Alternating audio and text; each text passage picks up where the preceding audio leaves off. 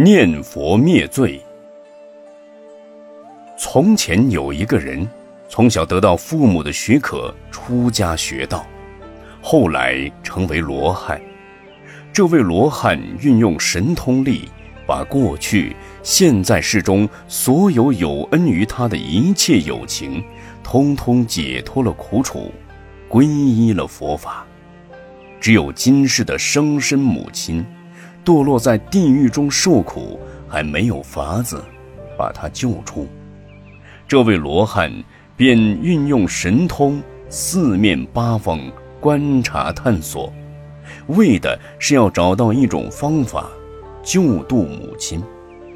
他看到边境有个国王，杀害了自己的父亲老国王，夺到国家和王位。他这样弑父弑君。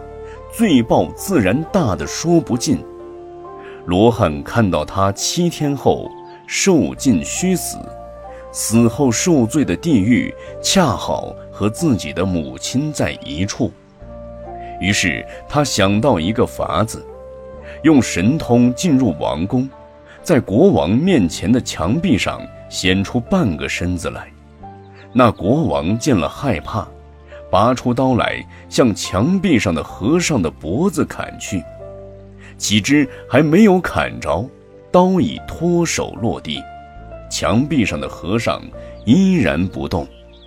国王才知是神僧示现，并不是什么鬼怪，便叩头服罪。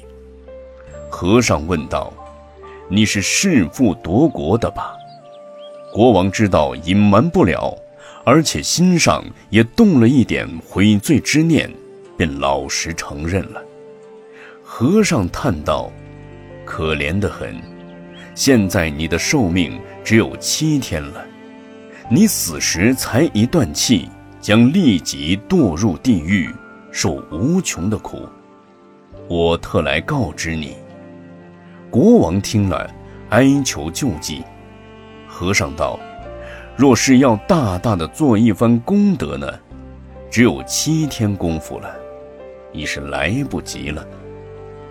这样吧，请你诚心念“南无佛”三个字，尽量在这未死的七天中，一心念佛，不问他事。此外，更没有妥善的办法了。国王听了当真，一心一意念“南无佛”。七天中并不间断，七天过后果然死了。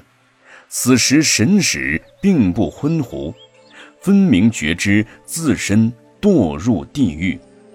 幸亏七天念佛念得纯熟了，入狱时仍像活着一样的念。说也奇怪，才念出一声南无佛，那地狱顿时清凉下来。种种刑具顿时化为乌有，满狱的罪犯顿时解脱出来。那国王本人和罗汉的母亲，当然也在其中。这位罗汉便向他们说法，于是母亲和国王以及一狱的囚犯，一起得到度脱。